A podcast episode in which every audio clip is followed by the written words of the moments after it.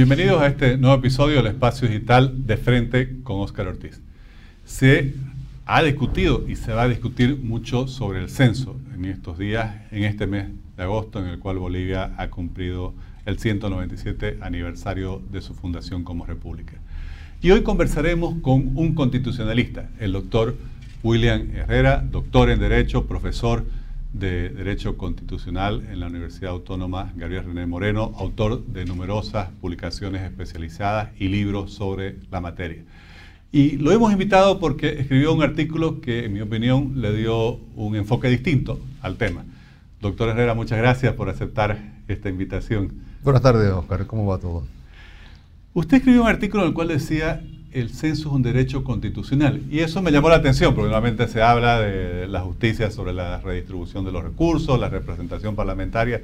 Me gustaría que usted como experto en el tema, como eh, especialista en materia constitucional nos pueda explicar esa visión que tiene. Bueno, la constitución no, no habla expresamente del censo como tal, pero sí deja establecido de que este, la representación política, sobre todo de la Cámara de Diputados, va a depender de los números que arrojen el censo de población y vivienda, lo que se llaman los escaños. Entonces, este, es obvio de que, eh, dada la migración que ha tenido en el caso particular de Santa Cruz, que la población que tiene en este momento no es la misma población del 2012 cuando se hizo el censo en el 2012. Entonces, eh, van a ver ahora unos resultados totalmente distintos al, al censo del 2012. Sin embargo, como se lo está pateando el censo para adelante, el gobierno lo está pateando precisamente, entiendo, con la intención de que los resultados del censo, que de paso es un proceso bastante complejo, que los resultados no se conocen inmediatamente, sino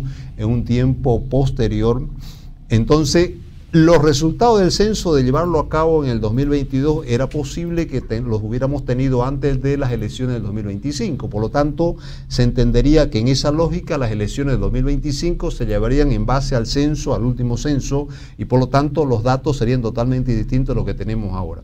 El hecho de que el censo se lo patee para el 2024, los resultados supondrían que recién los tendríamos que conocer en el 2026, 27, vaya uno a saber hasta dónde lo patea el gobierno. Después de la elección. Después de la elección. Entonces, tendríamos un censo con los datos de... Perdón, teníamos unas elecciones generales con los datos del censo del 2012 que no se corresponden con la realidad hasta ahora. Entonces, ahí viene un problema que yo llamo de inconstitucionalidad, en el sentido de que siempre los resultados de la elección no van a coincidir con lo que está en la norma, porque la norma es de atrás. Entonces eh, hay una eh, inconstitucionalidad por omisión, que se llama el hecho de que no haya una norma que vaya regulando automáticamente toda la, eh, todo el resultado que va a ir arrojando el censo de población y vivienda. Y entonces, por lo tanto, cuando salga el censo de población y vivienda, este, siempre vamos a estar con unos datos que no se van a corresponder 100% con la realidad y por lo tanto la constitución en ese caso este, queda un poco flotando, por decirlo de una manera, ¿no es cierto? No hay una correspondencia entre lo que plantea la constitución y los resultados del censo versus una ley. Debería haber una ley en este momento, no un decreto supremo que se lo pueda cambiar al gusto del gobierno, sino una ley de modo que por lo menos en esa ley se pudiera establecer ya un reconocimiento expreso del censo en su conjunto, cuánto tiempo, en cuánto tiempo se lo debe llevar cada 10 años, por supuesto que está recomendado así por las Naciones Unidas, pero ya también establecer la fórmula de cómo hacer una distribución de la representación política por un lado y la redistribución económica por otro. Que no tengamos que esperar necesariamente que pase el tiempo, pasen las elecciones, recién tengamos organizado el censo y finalmente tengamos una suerte de anarquía, que en esta anarquía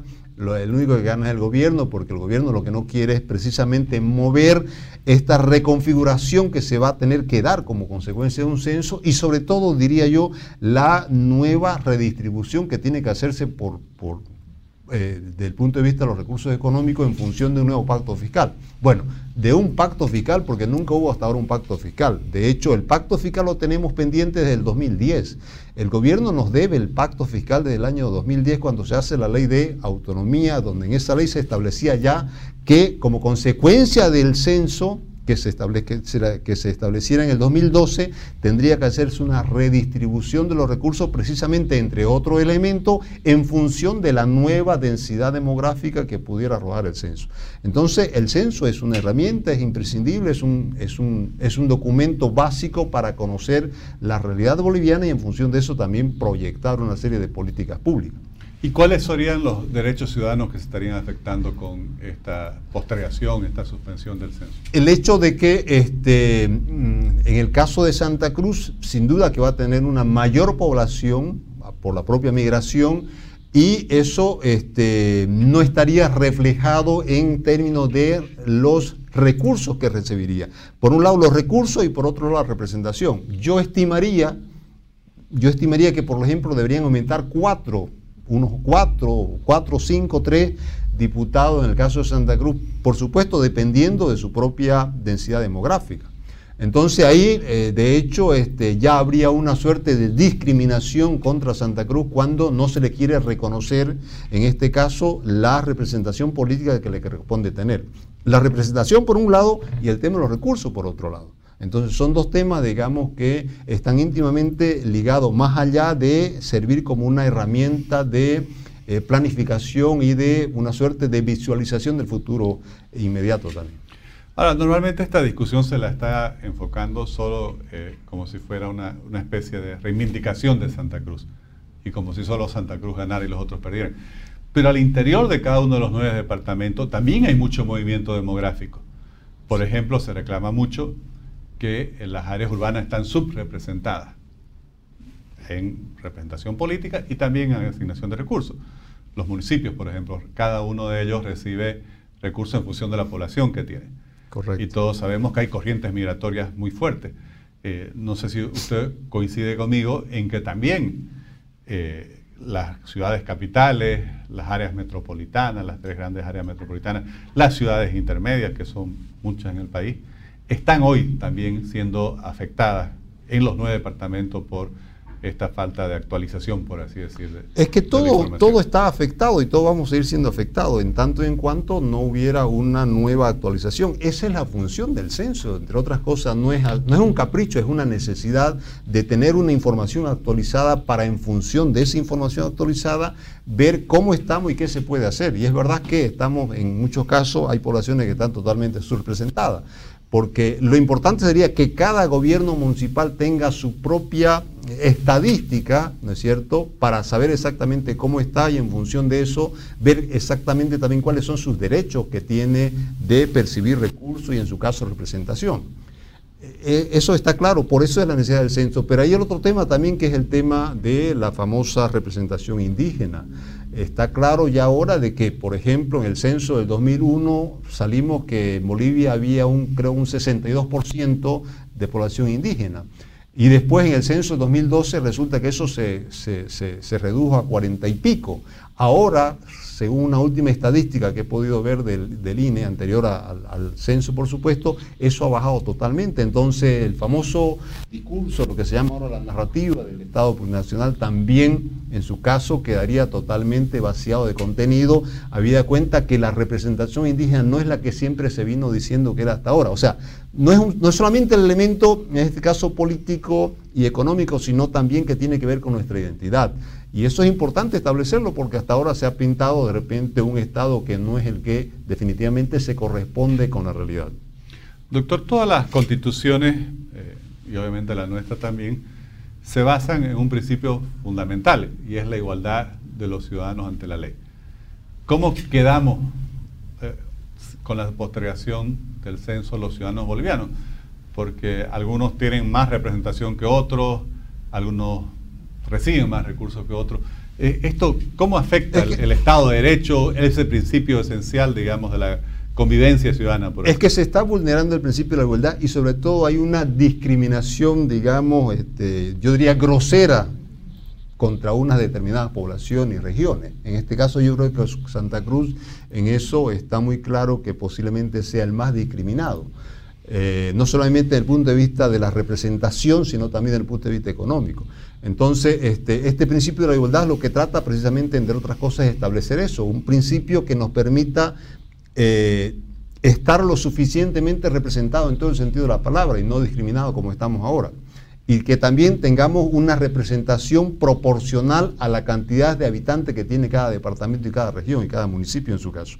Entonces, este, claro, el principio de la democracia es la igualdad. La igualdad es lo que menos se está respetando acá. Es lo que posiblemente más se está vulnerando, este principio de la igualdad, de la igualdad y eh, con su aditamento que es la, la, discriminación. Si no hay igualdad, supone que también hay discriminación. Entonces, ni estamos siendo respetados desde el plano, del punto de vista del principio de la igualdad, y al contrario, estamos siendo totalmente discriminados con esto de que no haya un censo y que además es una obligación internacional, hay un compromiso del Estado boliviano con las Naciones Unidas de que el censo precisamente se lleve a cabo cada 10 años porque ellos también tienen una base de datos que es importante para saber finalmente la población del mundo. El censo debió habérselo hecho siempre. El censo, no hay que esperar que pasen los 10 años para empezar a trabajar en el censo. Si fuéramos un país mínimamente serio, pues este, para eso está el INE. El INE debería estar haciéndolo del censo de alguna manera, por decirlo así. Los, los 365 del año debería venir trabajando ya en el censo, no esperar que llegue el 2022 para empezar a trabajar en el censo. Pero ahora el otro dato que hay, Oscar, es que eh, hay información, la ha lanzado Carlos Valverde con documento en la mano en el sentido de que toda la información está y simplemente es una decisión política que el gobierno no quiere dar luz verde, entre otras cosas, por, por escamotear los derechos que en este caso les corresponden a Santa Cruz. Y por eso están viendo el paro y seguramente van a venir otras medidas de presión, porque se trata para Santa Cruz de una demanda muy justa, y no solamente para Santa Cruz, para muchos otros departamentos y otras poblaciones. Insisto, el censo es una necesidad, el censo no hay que esperar que pase el tiempo para plantearlo, el censo debe trabajárselo todo el tiempo y tener toda la información disponible, de modo que cuando llegue el tiempo que tenga que llegar, los 10 años, se tenga la información, una base de datos completa para poder procesar y tener toda la información disponible. En el fondo se trata de información. Necesitamos información para en función de esa información poder proyectar políticas públicas y en su caso hacer todos los ajustes que hubiera que hacer y resolver los temas estos de la discriminación por un lado y la falta del respeto o, la, o el irrespeto en todo caso al principio de la igualdad eh, en, términos de representación y, de distribución de recursos eh, económicos. Doctor, se ha observado de que esta decisión de la postergación se haya asumido en una instancia que es el Consejo Nacional de Autonomía, cuando la ley marca autonomía, entre las atribuciones que se le da a esta instancia, no en ninguna parte se le indica que puede tomar decisiones sobre el censo. Eh, ¿Cuál es su análisis constitucional legal? Por otro lado, se dice, hay una ley vigente que establece que cada 10 años se deben realizar los censos y se lo ha postergado por un decreto. Me gustaría su análisis constitucional y legal. primero que el MAS nunca ha comulgado con la autonomía. La autonomía es una conquista del oriente boliviano y particularmente de Santa Cruz. En realidad se le impuso la autonomía en la constitución del 2009 con todo el movimiento que hubo en Santa Cruz, huelga, paro, un montón de medidas de presión. Costó mucho sangre, el tema terrorismo, un montón de episodios que han sucedido ahí para tener que conquistar esta política que ahora es a nivel nacional. Pero el gobierno en particular, el MAS, nunca ha comulgado con la autonomía.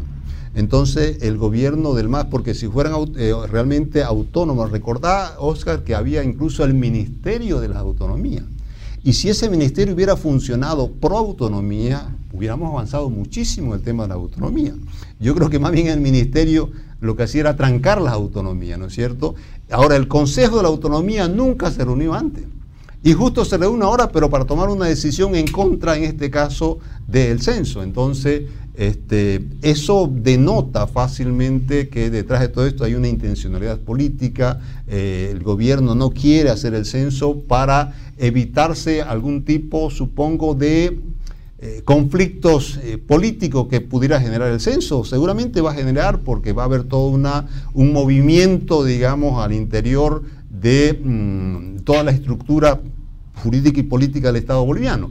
Pero bueno, este, el censo, insisto, es una necesidad y, hay que hacerlo. Pero en definitiva, este, la comisión de, autonomía nunca funcionó, yo no recuerdo que hubiera funcionado, o por qué no funcionó, o por qué no funciona igual con relación al pacto fiscal que debió haberlo hecho en el 2010, del 2010 para acá. Entonces ahí se ve, digamos, se pone de manifiesto, se pone en evidencia de que no hay voluntad política para el censo. Si a eso le sumamos esta última denuncia de Carlos Valverde de que los datos estarían hechos y todo estaría preparado, como lo dijo el gobierno en su momento, incluso hay que recordar que ahí renunció el director del INE, finalmente se quedó, no sé qué, no sé cuánto, y, lo cierto es que este, pareciera que el trabajo de alguna manera se lo hizo el trabajo técnico, de modo que es viable o sería viable que el censo se lleve a cabo, si no en el 2022, pero por lo menos en el primer semestre de 2023.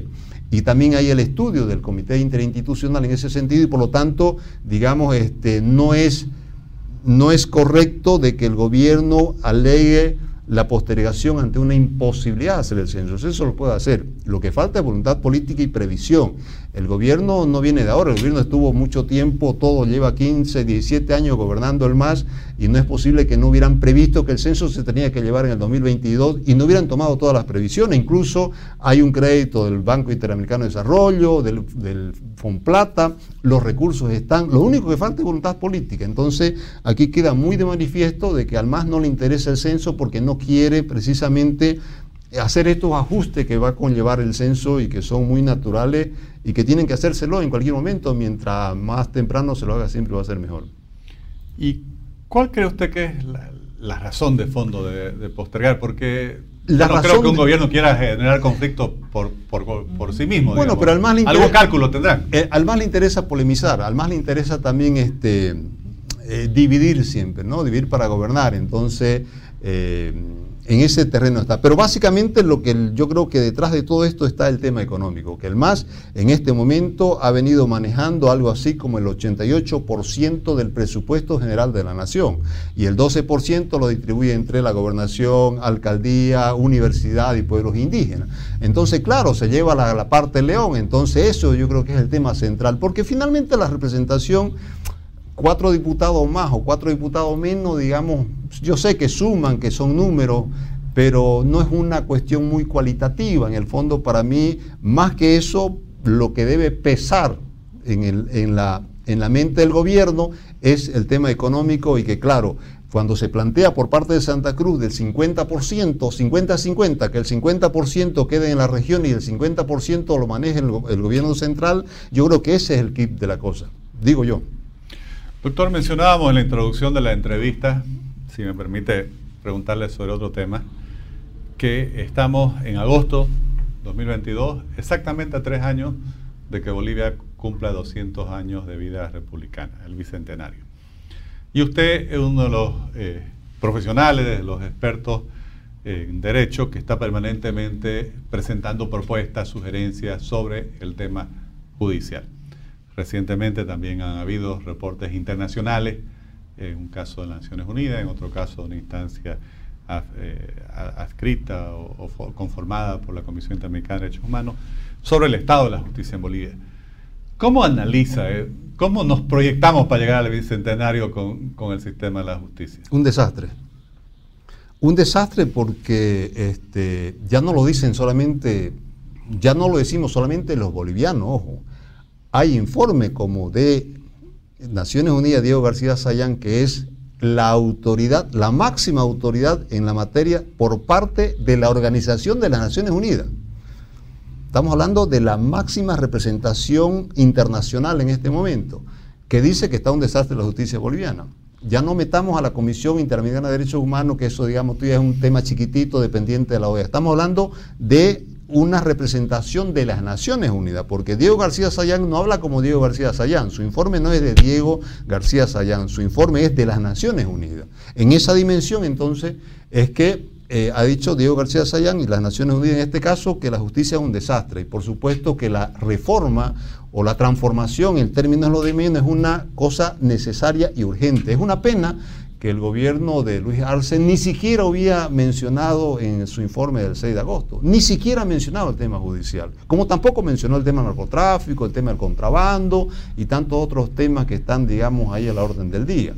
Entonces, este, lamentablemente yo visualizo un momento muy crítico para el pueblo boliviano, para los de a pie, porque claro, los que no son de a pie siempre van a tener la posibilidad de resolver sus conflictos por, de alguna otra forma, o salir afuera como el tema de la salud y resolver su tema de la salud. Pero la gran mayoría del pueblo boliviano que no tiene recursos y que tiene que ir a lidiar sus conflictos ante una autoridad que no es independiente, que no es imparcial, que no es competente y que está sometida al poder político es terrible. Entonces, este, sería bien hacer un estudio, una, una, una, pequeña encuesta con la gente que, va a los tribunales para ver exactamente la situación de los tribunales. Y definitiva están, definitivamente estamos muy mal. Entonces, va a llegar el bicentenario y no se visualiza hasta este momento ninguna posibilidad de tomar este tema en serio.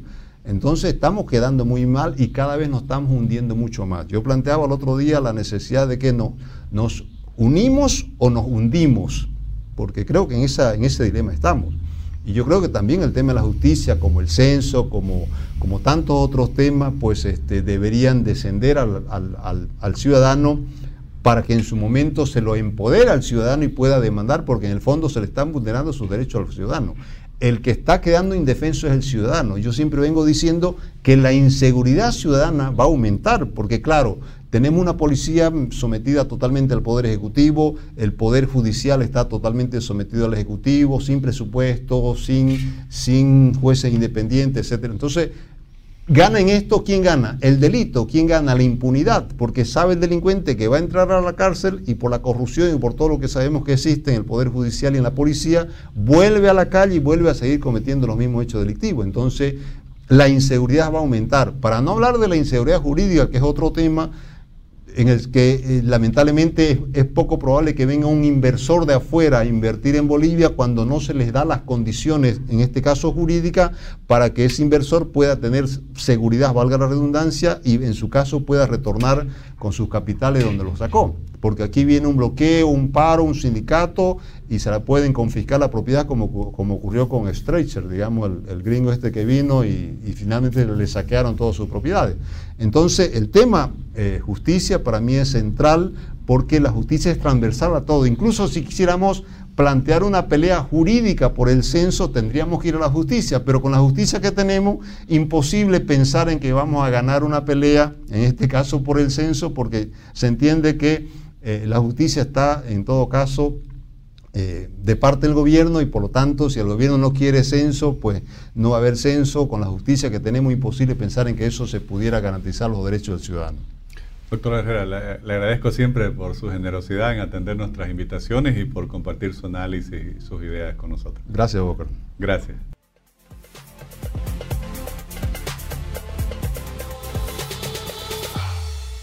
La explicación que nos brinda el doctor William Herrera en Derecho y experto en materia constitucional, es muy valiosa.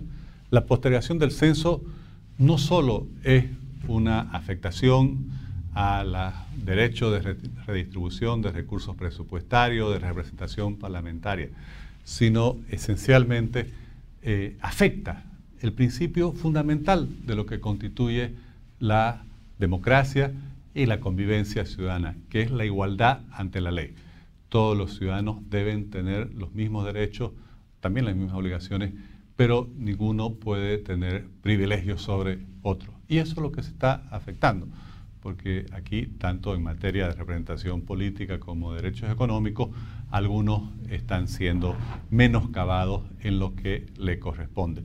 Y creo que este es el principal golpe que se da a lo que debe ser justamente ese sentimiento de vivir en un Estado de Derecho, en un sistema democrático y obviamente con respeto a todos los ciudadanos por igual. Les agradezco por habernos acompañado en este nuevo episodio del Espacio Digital de Frente con Oscar Ortiz.